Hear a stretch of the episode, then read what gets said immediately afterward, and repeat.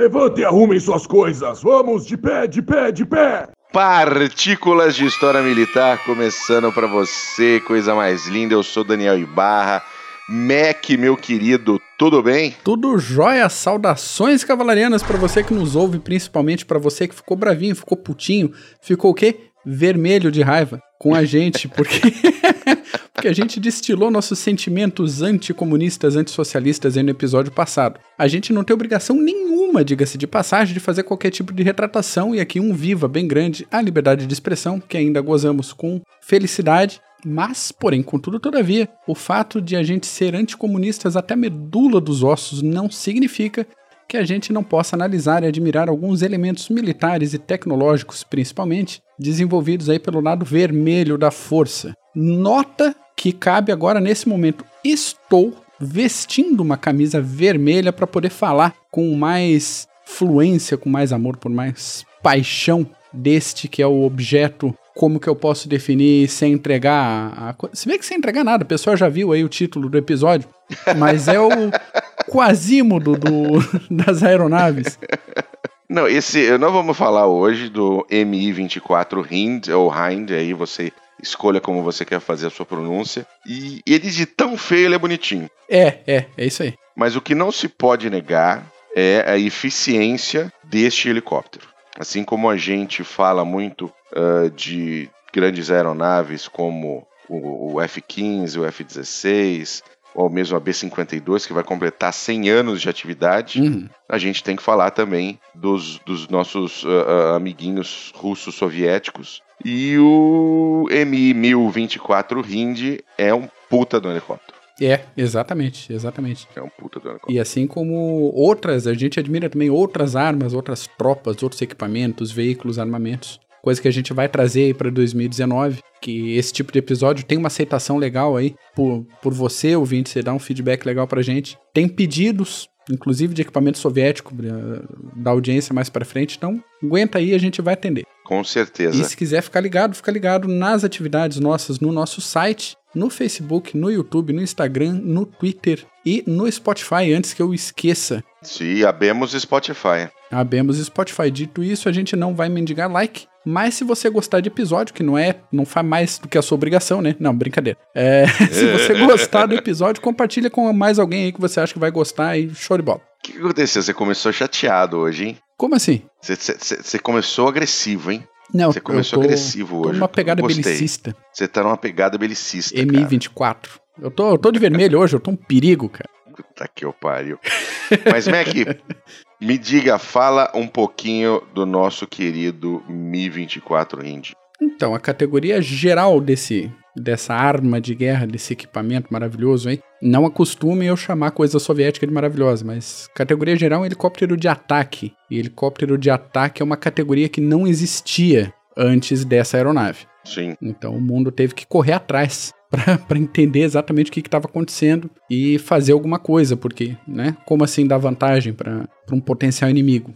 Então ele tem isso, vários desses elementos a gente vai falar com mais detalhe depois, mas ele tem uma blindagem pesada em várias partes do, da aeronave, funciona como transporte de pessoal e já nasceu para fazer frente e ganhar vantagem em cima do que a OTAN tinha de melhor na época de criação dele. E não ficou só nisso, ficou nessa liderança por bastante tempo, por pelo menos 20 anos aí. Então o negócio pesa 9 toneladas, teve mais de 2.500 unidades produzidas e teve sua estreia na campanha do Afeganistão, aquela desgraça que a gente também vai falar num episódio mais ou menos em breve, hein? na campanha que começou em 1979 e durou uns 10 anos. E o Afeganistão que é o cemitério dos impérios, né? Cara, todo mundo passou trabalho passando pelo Afeganistão, desde Alexandre, a rainha da Macedônia. Beijinho pra quem gostar. E todo mundo passou trabalho. Ele não tem como, não tem como. E o, esse helicóptero, ele, como a gente comentou agora, além de transporte de tropas, coisa que outros helicópteros já faziam na época de desenvolvimento, Sim. ele faz ataques diretos, ataques em mergulho e pode fazer voos rasantes em alta velocidade acompanhando patrulhas de terra. Sim. Então, além disso tudo, ele é praticamente imune a fogo de armas leves e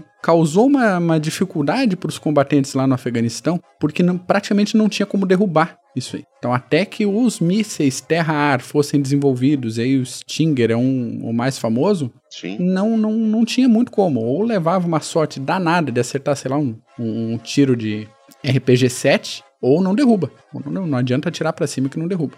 Que maravilha. É. Ele é um projeto, ele é um projeto, o primeiro voo foi em 69, Uhum. e ele entrou em serviço em 72 e tá até hoje uma quantidade gigantesca de, de forças aéreas e de exércitos aí ao longo do, especialmente ali na, na cortina de ferro, na antiga cortina de ferro, Uhum. e obviamente naqueles que eram aliados, né, do, do, do regime soviético. Exato. O início do desenvolvimento dele foi feito a partir do que foi observado dos helicópteros americanos na Guerra do Vietnã, principalmente na atuação dos helicópteros tipo Huey e o Cobra. Aí que em 66, o artista, o projetista Mikhail Leontievich Mil propôs o desenvolvimento de uma plataforma armada para a função disso, de transporte de tropa, mas que também tivesse capacidade de combate. Aí, dois anos depois, Moscou deu a luz verde, deu ok, falou, vai aí, segue rumo com tua, com tua pesquisa. E, como você comentou, em 69 já tinha protótipo voando, em 72 as primeiras unidades já entraram em serviço. Então a gente está falando aí de seis anos entre conceito e entrada em serviço. Uma coisa Muito que bom. é uma coisa que eu acho bem curiosa, que todo mundo conhece, todo mundo fala das dificuldades de manutenção e de suprimento de peças de aeronaves soviéticas, porque o desenvolvimento era tão rápido que ninguém sabia direito quanto tempo cada célula, né, cada pacote Sim. do projeto Sim. qual a durabilidade disso. Então, antes de ter que fazer muita manutenção, já saía de linha, entrava outro, saía de linha, entrava outro. Então, esse ritmo no meio da Guerra Fria levou em seis anos um conceito a, ao campo de batalha. É um negócio incrível, assim. E era, e era um helicóptero muito bem armado. É, né? É um helicóptero muito É. bem armado. É, o armamento dele parte, o, o básico dele é uma metralhadora .50 de quatro canos, sistema Gatling. Então, o brrr do A10 Uhum. tem um equivalente num, num helicóptero. Isso montado no nariz. Eu queria saber qual era a sensação de um piloto disparando uma, uma Gatling de um helicóptero, cara. Faz quase ele dar um looping, cara. É mais ou menos isso. Se ele não fosse tão pesado, não sei não. Dá um looping ao contrário ainda, né? pois é.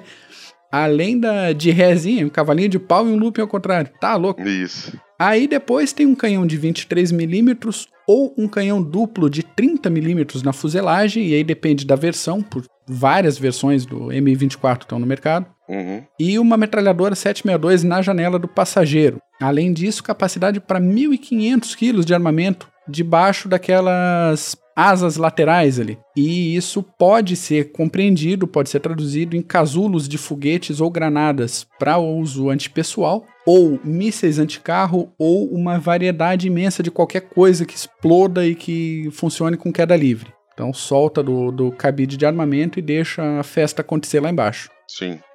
O compartimento interno do Mi-24 tem capacidade para transportar de 6 a 8 combatentes com armamento e equipamentos completos. E aí, normalmente em tabela você vai ver 8, mas dependendo da missão a gente sabe que tem mais, mais coisa e Sim. a, a variedade de 6 a 8 vale citar aqui como, um- como um diferencial. Ou 4 macas para missões de resgate, ou ainda 2.400 quilos de carga. Então pensa uma plataforma com essa quantidade de armamento fixo e mais um, um bagageiro aí para 2.400 quilos de carga de qualquer coisa que precise ser levado para o campo de batalha. Muito bom. E você comentou da blindagem, né, Mac? Blindagem reforçada, impacto de ponto .50. É, a blindagem da fuselagem aguenta impactos de ponto .50, o que a gente tem vários veículos de terra de reconhecimento que nem de longe aguenta isso. Sim. né? Quanto mais voando e os rotores são reforçados, então as hélices ali têm capacidade de suportar fogo de metralhadora 762. Por isso que eu comentei antes, é difícil atirar para cima e derrubar um negócio desse. Sem dúvida nenhuma. Então o projeto veio desde o início com esse negócio meio óbvio de ser difícil de derrubar. Conclusão, vindo da União Soviética, desculpa a agulhada, aí a gente tem que é, dar um valor para a conclusão do óbvio, né? Então o negócio vai voar, tem que ser difícil de derrubar. Tá, tá, mas fizeram bem, a mensagem chegou e o pessoal do projeto fez bem. Os modelos, a partir do modelo D e daí para frente, tem algumas alterações internas na carlinga, no cockpit ali do piloto que fica na, na posição de trás Uhum. do sistema ali de, de operação. E o artilheiro, eles têm tanto a carlinga, os vidros ali blindados, como o habitáculo. Tava procurando essa palavra desde o início do episódio. Olha que beleza. É, o habitáculo ele tem uma pressurização que teoricamente, e eu tenho motivos para acreditar que o negócio funcione decentemente, para proteger a tripulação de ataques químicos, biológicos e nucleares. Então aquela defesa DQBN tá, tá válida aí pro Mi-24. Sim, sim. O- você comentou do piloto e do artilheiro, né? Então Ah. eles estão numa posição onde você tem o- os, os- os assentos em linha, né? Eles não estão paralelos um com o outro, é um assento em linha, né? Isso, O perfeito. piloto atrás e o artilheiro ah, na frente do piloto. É isso, né? É isso, e o piloto fica, ah, não fica só atrás, mas fica numa posição mais elevada. Sim, mais elevado, sem Os dúvida nenhuma. dois, eles têm uma visão, ah, o máximo de visão possível do, do campo aéreo próximo e do campo de batalha. É, a- o formato, ele é bem curioso, ele é bem fininho, mas ele é bem curioso, mas o negócio não tá lá para ser bonito, tá lá para ser funcional. Então, pensando em funcionalidade, todo esse desenho das carlingas, dos cockpits aí, é Uhum, muito próximo do, do, do que eu considero perfeito para um, pra um helicóptero de ataque. muito bom. Velocidade, Mac. O bicho é, é blindado e é armado. Teoricamente, ele deveria ser lento. Mas o demônio do M24 também foi projetado para velocidade. Dois motores são ligados ao rotor principal, coisa que em helicópteros mais modernos é, é bem comum, mas na época não era tanto. E a, as linhas curvas, estranhas, mas curvas dele, junto com o artifício também, que é parece, parece óbvio, mas não é tão óbvio assim para helicópteros. E de novo, dessa época, ter o trem de pouso retrátil. Tudo isso colabora para que ele tenha um desempenho aerodinâmico muito melhor do que os helicópteros do final aí do século 20 e um desempenho considerável até hoje. Por isso, de novo, que a gente fala, ele não está em serviço até hoje porque ele é feio. Ele tem carga, tem bagagem, tem qualidade para estar no topo do campo de batalha até hoje. Em números, ele pode voar mais de 300 km por hora. Claro que não vai voar isso com a carga completa, mas ele tem capacidade de combate de voar a um pouco mais de 300 km por hora. Em 78 foi feita uma versão especial modificada aí para aparecer para o mundo, para fazer propaganda soviética, aquela coisa que a gente conhece que Sim. não só a União Soviética fazia, todo mundo fazia isso. Mas em 78 ele bateu o recorde de velocidade para voos em helicóptero, botando aí praticamente 370 km por hora no ar. Que beleza, hein? Delicinha. Que belezinha. E a recepção disso na OTAN, né, no Ocidente, foi do pessoal ficou realmente impressionado, né? A cara caiu no chão, né? O pessoal olhou e falou: primeiro vamos entender o que está acontecendo, que bagunça é essa. Porque até então, e isso a gente vai exemplificar bastante quando a gente for fazer o nosso episódio sobre a K-47, a compreensão da OTAN e principalmente dos Estados Unidos sobre funcionalidade de equipamento às vezes emperra, porque ou uma coisa é uma coisa e é bem específica para uma coisa, ou outra coisa outra coisa é bem específica para outra coisa. Quanta coisa eu falei em Faz, faz 20 sentido, segundos. inclusive. É, Uma coisa é uma coisa, outra coisa é outra coisa. e o que importa é o que sentido. interessa. e aí que os Estados Unidos, a OTAN de forma geral, tinha aparelhos muito bem armados para combate e tinha aparelhos muito eficientes para transporte de tropa, Sim, mas nada que fosse as duas coisas ao mesmo tempo, como já era o Mi-24. Então a primeira tentativa americana de fazer uma coisa assim foi o S-67 Black Hawk, que era um helicóptero de alta velocidade, com blindagem, tripulação de duas pessoas, meio aquela chupinhada assim de, de ideia, sim. armado com um canhão de 30mm e que poderia ser equipado com mísseis e com foguetes. Mas esse não é aquele Black Hawk. Não é Black Hawk, o Black Hawk Não é aquele Black antes. Hawk. É. Tinha interesse do exército, tudo, para essa aeronave, só que o único protótipo que foi feito se arrebentou numa demonstração em 72 e o projeto foi descartado. Aí outro projeto foi feito, o UH-60, que também foi chamado de Black Hawk. Esse é o Black Hawk. Esse é o Black Hawk que a gente conhece, que derrubaram lá na, na Somália,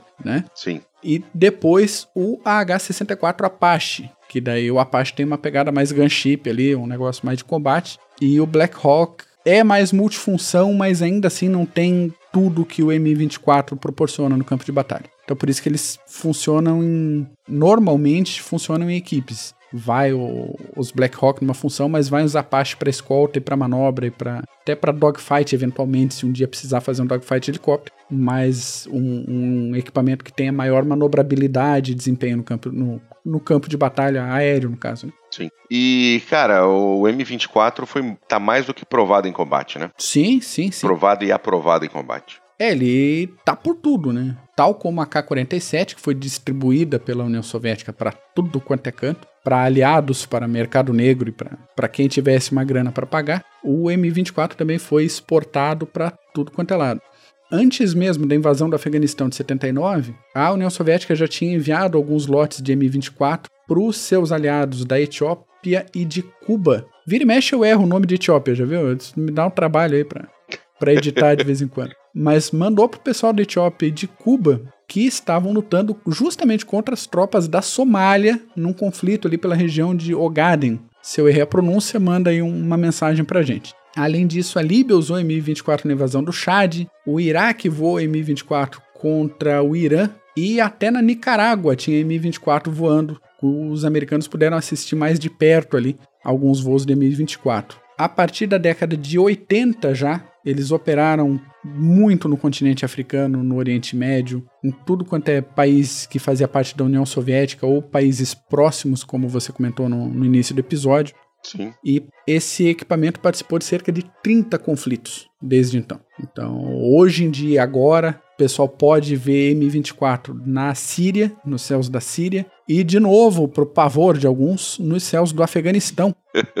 né? O pessoal mais antigo olha para cima e fala: de novo esse negócio aqui, qual é, né? E isso como parte dos esforços internacionais aí, alguns equipamentos enviados pela Polônia e pela República Tcheca, que ainda tem vários M24 no, Sem em dúvida. operação. Sem dúvida.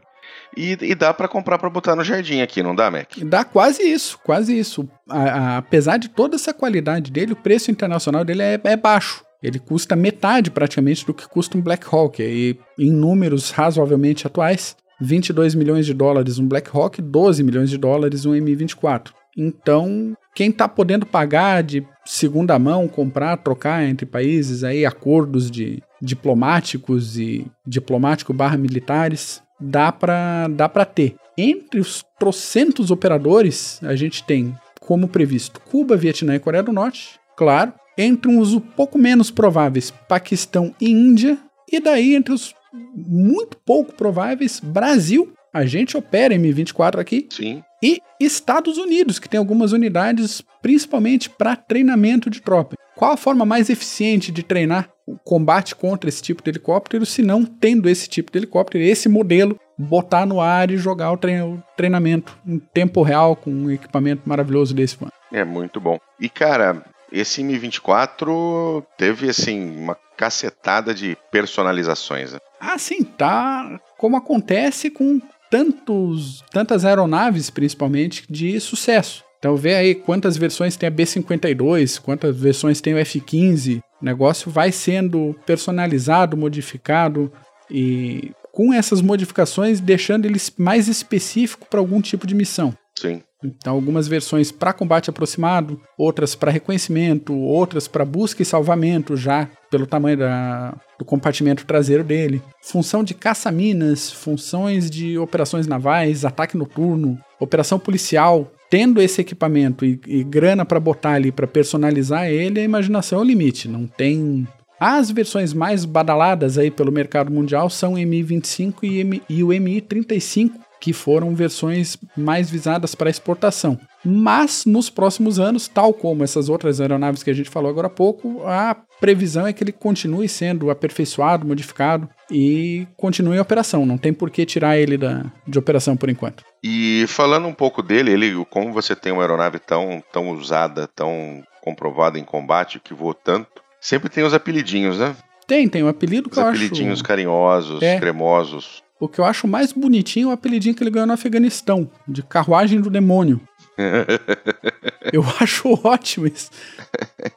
É, é lindo. E dá uma perspectiva boa do que esperar. Vendo aquilo chegando pelo céu, você estando do lado errado do- da tropa, né? Sim, Do lado errado do cano, chamar ele de carruagem do demônio é perfeitamente aplicável. compreensível, né? É. E aplicável, é, é. E os soviéticos chamavam ele de martelinho. Martelinho. Martelinho, isso é uma tradução direta minha aqui, porque a fonte que a gente pegou dava por drinking glass, E drinking glass, pensando em russo, pensando em vodka, pensando que próximo que a gente tem aqui no Brasil virou martelinho. E ok, se alguém tiver uma tradução melhor, por favor, contato arroba clubedegenerais.org. Manda pra gente aí. Drinking glass. Drinking glass. O que, que isso tem a ver com martelinho, cara? Como assim? Um martelinho de cachaça, aquele com um copinho baixinho com fundo mais grosso? Martelinho de cachaça. Desculpa, meu caro ouvinte, nós estamos tendo um problema aqui agora de regionalismos. Você tá falando do copo de cachaça? Isso, aquele que tem o fundo quase com 3, 3 centímetros de vidro, que o pessoal manda o shot da cachaça para dentro e bate no balcão do bar, aquele estalo, sem o copo quebrar. Por isso que ele tem o fundo mais grosso. E justamente pelas batidas na madeira do bar, chamavam o copo, chamam o copo de martelinho. Nunca ouvi falar Olha só, cara. de martelinho. Cultura etílica, Clube Tá dos vendo? Generais. E eu encho a cara. Eu, eu encho a cara, não, mas eu gosto de cachaça desde tem idade. E já deve ter tomado muito martelinho. Sem dúvida. Naquele copo específico lá. Martelinho. Martelinho. Opa. Muito bom. Eh, regionalismos à parte, Isso. eu acho interessante que né, a gente tem todas essas, né, essas- esses apelidinhos, essas coisas, mas o, o hindi ele, ele ficou muito forte na, na cultura ocidental, Uhum, uhum. especialmente através do cinema. Sem dúvida. Então, aqueles filmes ufanistas americanos dos anos 80, Rambo, Braddock, sempre aparecia um hindi. Sempre aparecia um hindi com o general soviético malvadão pilotando.